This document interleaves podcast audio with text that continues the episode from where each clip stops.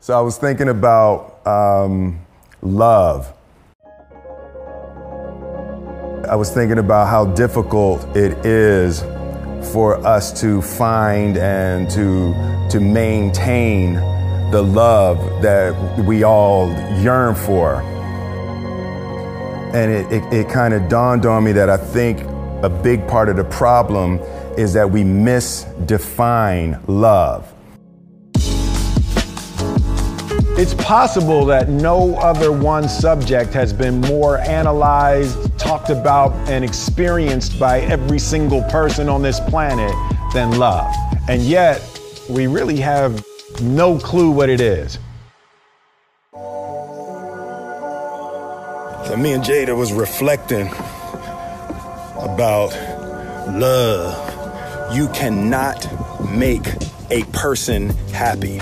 You can make a person smile, you can make a person feel good, you can make a person laugh, but whether or not a person is happy is deeply and totally and utterly out of your control. The thing that we call love, the thing that we're searching for and we're trying to create that we call love is actually not love.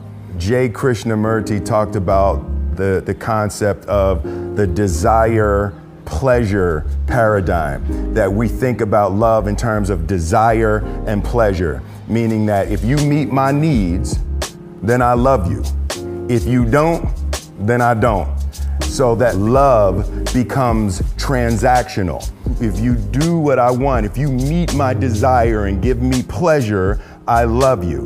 If you don't meet my desire and you don't give me pleasure, I don't love you. I think that that in the insatiable nature of desire trying to get somebody to fill our cup, I think that that leads to, to anger and it leads to uh, frustration and ultimately it makes us break apart from people.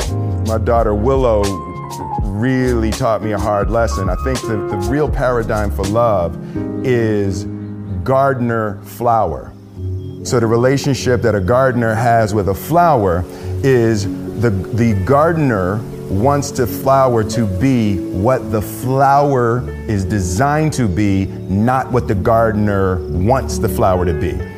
You want the flower to bloom and to blossom and to become what it wants to be. You want it to become what God designed it to be. You're not demanding that it become what you need it to be for your ego. Anything other than all of your gifts wide open, giving and nourishing this flower into their greatness is not love.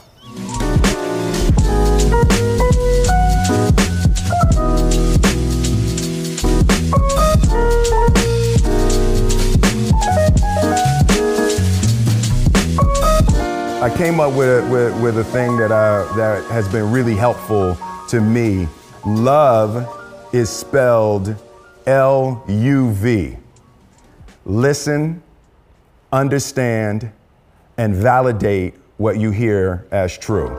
Listening is a magnificent superpower, a really deep listening. And we, we can't listen if we got something that we want to say.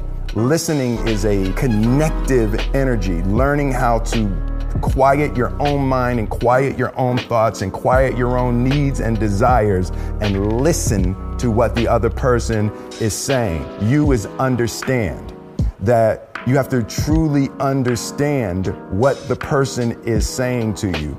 There's nothing that feels better to a human being than to feel understood. The mission is to thoroughly and completely understand what the person is saying. And what has been helpful for me is to repeat back what the person has said to you.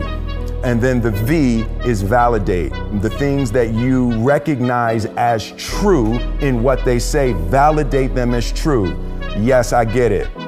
I understand that. I see that.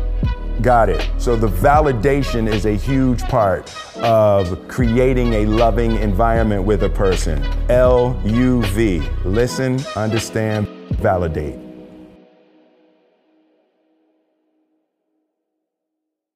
At its core, I think love is help.